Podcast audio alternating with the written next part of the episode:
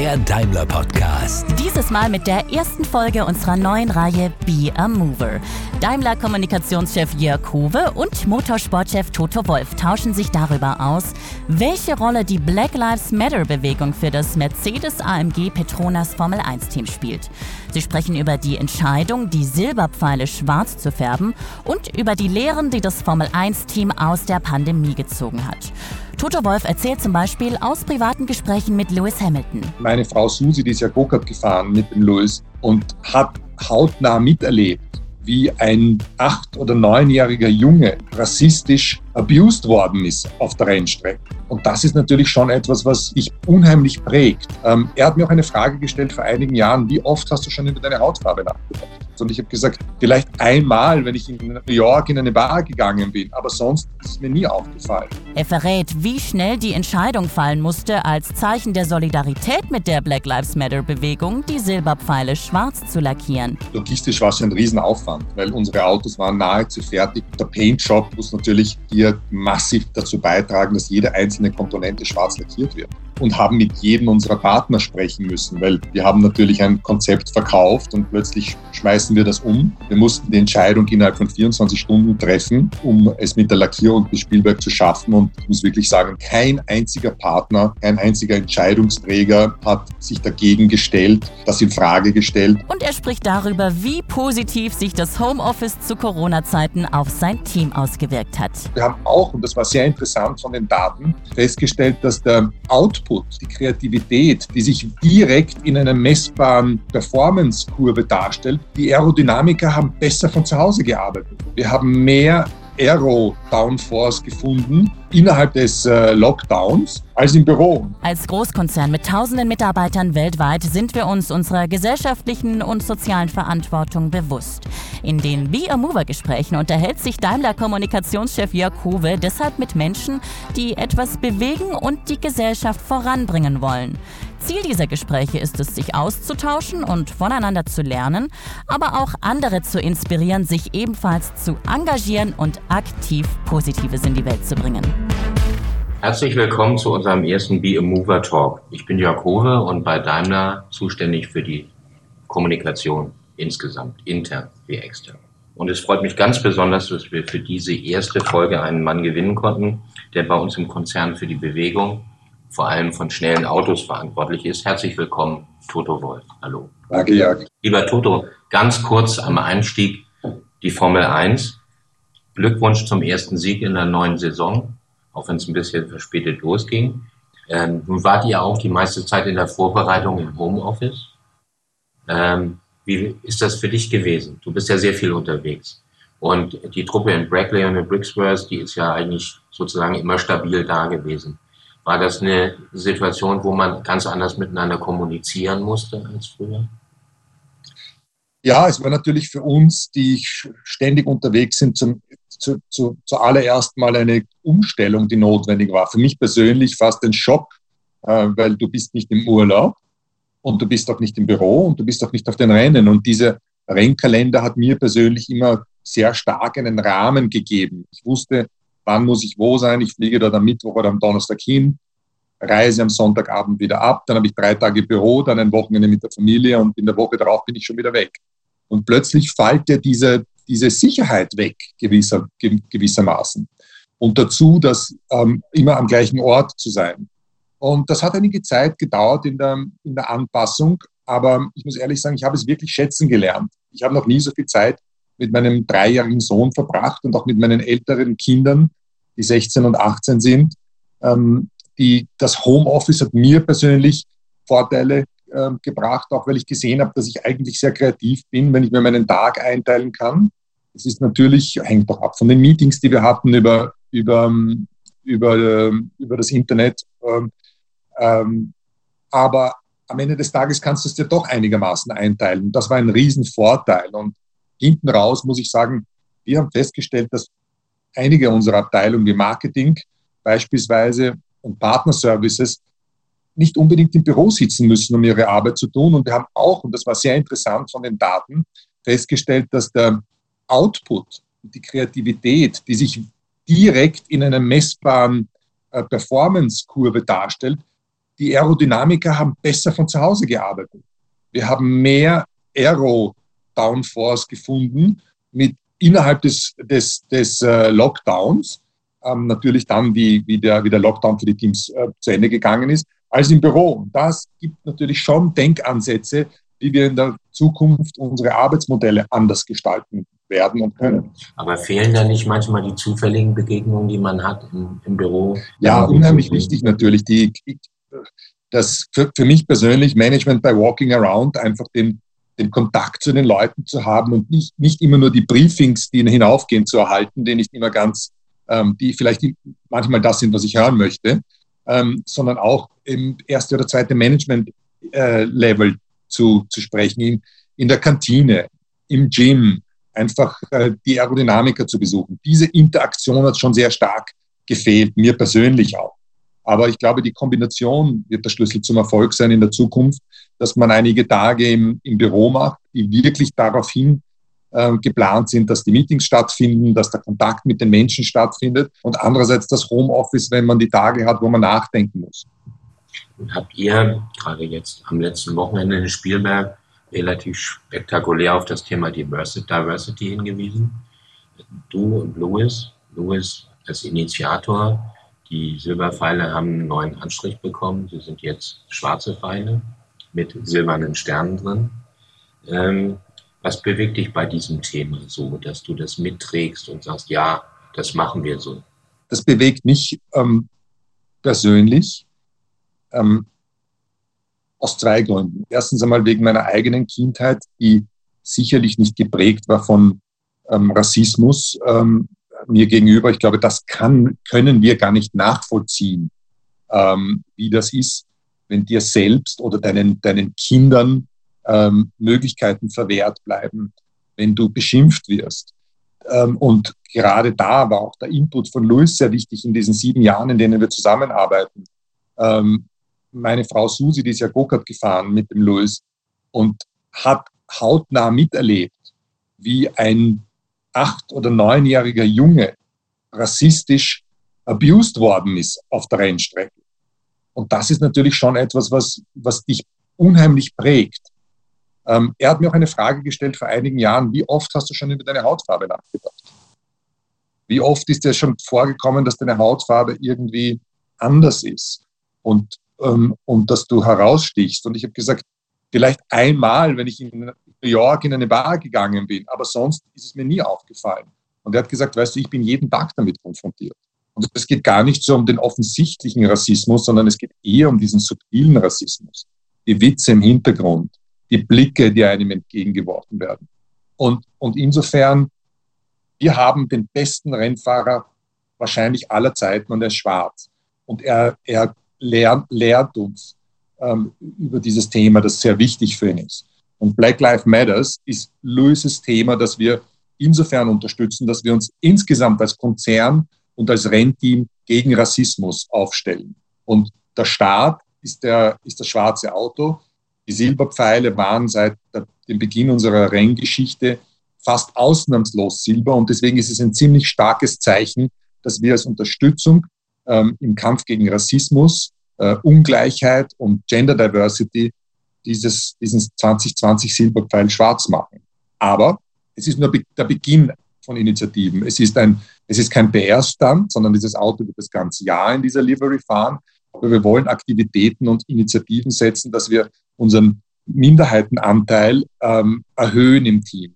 Und, und da setzen wir uns ganz klare Ziele und KPIs. Gab es Widerstände im Team, ähm, das so zu machen? Nicht ganz im Gegenteil logistisch war es ein, ein Riesenaufwand, weil unsere Autos waren nahezu fertig, um nach Österreich zu gehen. Und der Paint Shop ähm, muss natürlich hier massiv dazu beitragen, dass jede einzelne Komponente schwarz lackiert wird. Darübergehend hinaus haben wir den Dialog ähm, mit euch gehabt, mit dir und mit Ola, wie wir mit dem Thema umgehen, mit Britta, wie, das, wie wir das richtig positionieren äh, und haben mit jedem unserer Partner sprechen müssen, weil wir haben natürlich ein Konzept verkauft und plötzlich schmeißen wir das um. Wir mussten die Entscheidung innerhalb von 24 Stunden treffen, äh, um es mit der Lackierung bis Spielberg zu schaffen. Und ich muss wirklich sagen, die Unterstützung, ähm, die wir bekommen haben, war massiv. kein einziger Partner, kein einziger Entscheidungsträger ähm, hat ähm, sich dagegen gestellt, das in Frage gestellt. Und, und das zeigt natürlich schon die Stärke, die wir alle gemeinsam hier rund um dieses Team aufgebaut haben. Äh, die Unterstützung, die wir von euch bekommen, ähm, wie schnell und ähm, wendig uns das gemacht hat. Nur, da, nur damit war es möglich. Dann gibt es noch ein anderes Thema, Motorsport und Nachhaltigkeit. Im Rahmen unserer Ambition 2039 hat auch euer Team angekündigt, die CO2-Emissionen bis 2022, also schon übernächstes Jahr zu halbieren und dann später CO2-neutral zu werden und nachhaltige Kraftstoffe einzuführen. Wie wichtig ist diese Entwicklungsrichtung, glaubst du, für den Motorsport von Mercedes? Also zuerst muss man mal sagen, dass viel zu wenig darüber diskutiert wird, dass die Formel 1 die, effizi die effizientesten Hybridmotoren der Welt einsetzt. Wir haben über 50 Prozent thermische Effizienz, was im Prinzip bedeutet, dass 50 Prozent von dem, was wir in den Motor einfüllen, für den Vortrieb sorgt. Das findet man kaum in einem anderen, in einem anderen Fahrzeug. Aber darübergehend hinaus ist das Thema Sustainability natürlich etwas, was ganz oben auf unserer Agenda steht. Äh, wir können den Planeten Erde unserer nächsten Generation nicht so übergeben, wie, oder nicht so weitermachen, wie wir das bis heute gemacht haben. Wir müssen hier auch eine Vorreiterrolle spielen. Und gerade da ist also das Ziel, dass wir schon in 2020 als Rennteam, als Formel 1-Team CO2-neutral sein werden. Natürlich auch das mit Krediten und Offset. Und ab 2022 tatsächlich unsere Emissionen um 50 Prozent re reduzieren, um dann eine völlige ähm, ähm, Net Carbon Zero ähm, äh, Situation in den Folgejahren zu erzielen. Lass uns noch mal ganz kurz zum Abschluss über die Zukunft der Formel 1 sprechen. Ähm, in Deutschland steigt RTL als frei berichtender Sender aus. Äh, die Serie ist im nächsten Jahr nur noch in Anführungsstrichen im Bezahlfernsehen zu sehen, ähnlich wie in England. Hast du Angst, dass es da nicht mehr genügend Verbreitung gibt für die Formel 1, also von der Main-Sportart zur Nischensportart? Das ist ein sehr, sehr komplexes Thema, auch weil die Märkte natürlich so fragmentiert sind. In Amerika ist Pay ähm, völlig normal, sogar Pay-per-View ähm, ähm, etabliert. Dazu kommt das Phänomen, dass wir alle eigentlich nicht mehr so äh, vorm Fernseher sitzen jeden Abend und uns durch die Kanäle seppen, sondern entweder, ähm, wenn wir das tun, einen Second Screen offen haben, ein Telefon oder ein, ein, oder ein iPad und andererseits Netflix und, und Amazon und die anderen Streaming-Dienstleister uns jetzt ähm, alles on demand liefern. Also ich sehe es bei der nächsten Generation, da schaut niemand mehr äh, lineares Free TV.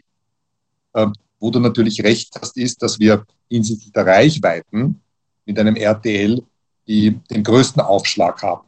Die Frage stellt sich, wen erreichen wir tatsächlich mit RTL?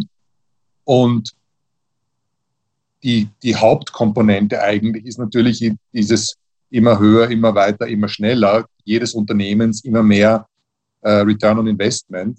Und da können die ähm, auch privaten Sender wie RTL, gar nicht zu sprechen von den öffentlich-rechtlichen, einfach nicht mehr mit.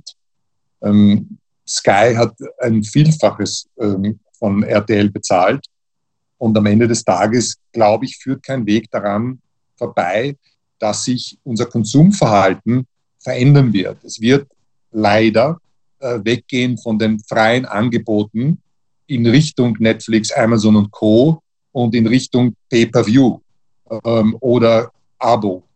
Und ähm, dem können wir uns auch nicht, äh, das ist einfach eine Entwicklung, die stattfindet, auch wenn wir auf den ersten Blick vielleicht von unseren 4, 5 Millionen Reichweite, die wir bei RTL haben, vermutlich zurückfallen werden auf 2 Millionen Reichweite. Aber diese 2 Millionen sind die, die dafür bezahlen, um die Formel 1 anzusehen.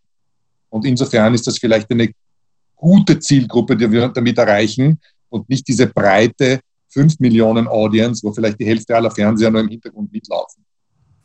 Wird bei Mercedes, bei Daimler immer ganz viel über Kosten gesprochen. Und auch in der Formel 1 wird immer über Kosten gesprochen. Was tut ihr, um sozusagen die Kostenentwicklung in den Griff zu kriegen und zu decken? warum Formel 1 Sinn macht oder bisher Sinn gemacht hat für alle Stakeholder, war, dass der Return on Investment äh, im Sinne des Marketings so hoch war. Auf jeden eingezahlten Euro können wir unseren Partnern einen, einen Multiple von 10 bieten. Das heißt, du zahlst eine Million Dollar ein für ein Sponsorship, für all die Aktivitäten vor Ort, Kunden einzuladen oder Mitarbeiter ähm, oder es als Plattform zu nutzen. Ähm, und daraufhin hast du einen Return äh, von 10 Millionen. Der ist messbar, selbst für einen Marketing-Manager, äh, der ausschließlich aufgrund dieser Parameter rechnet, ist das ein sehr, sehr guter Return on Investment. Das heißt, du müsstest das Zehnfache einsetzen, um ähm, auf die gleiche Reichweite zu kommen. Das ist aber jetzt nur noch das quasi das Tüpfelchen auf dem i. Das Hauptthema, dem wir uns jetzt erstellen, ist, dass wir unabhängig von der Marketing, von den Marketing Return on Investment eine Company auf die Beine stellen wollen, die Gewinne erwirtschaftet. Gerade für uns im Daimler-Konzern ist es wichtig, dass das nicht ein ewiger Subventionsfall ist, der zwar Sinn macht, weil es um unser Kernprodukt geht, das Automobil. Es ist die glaubwürdigste Plattform, die wir betreiben, ähm, weil wir produzieren Straßenautos und wir produzieren Rennautos. Und der erste Mercedes war ein Rennauto. Aber gleichzeitig eine Situation entwickeln, schön gesagt, oder? Der Simplex, ein wundervolles Auto. Ein wundervolles Auto, von einem Österreicher kommissioniert, Gut, Herrn Jelinek. Man kann nicht alles haben. Musste ich einfach ja, hier kurz erwähnen.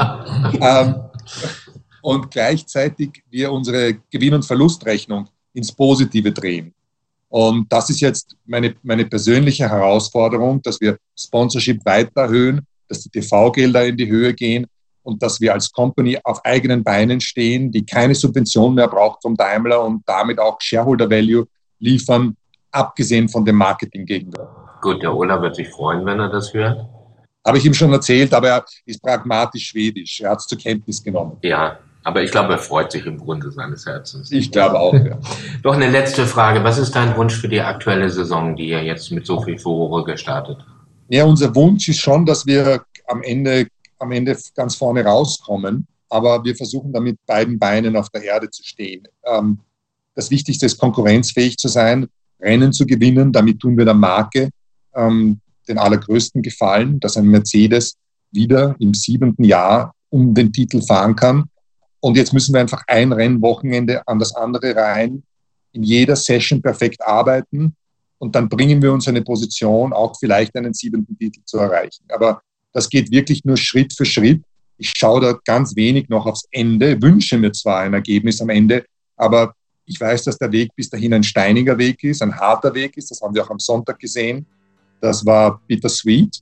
Und ähm, das ist allerdings auch die Herausforderung, die wir immer suchen. Also ähm, mich freut auch die Konkurrenz. Okay, wir drücken euch die Daumen für das nächste Wochenende, jetzt in Spielberg nochmal und hoffen sehr, dass es ähm, ähnlich erfolgreich ist wie das letzte Wochenende. Super, danke Jörg. Die erste Folge unserer neuen Reihe Be a Mover. Wenn euch unser Podcast gefällt, abonniert uns oder liked uns.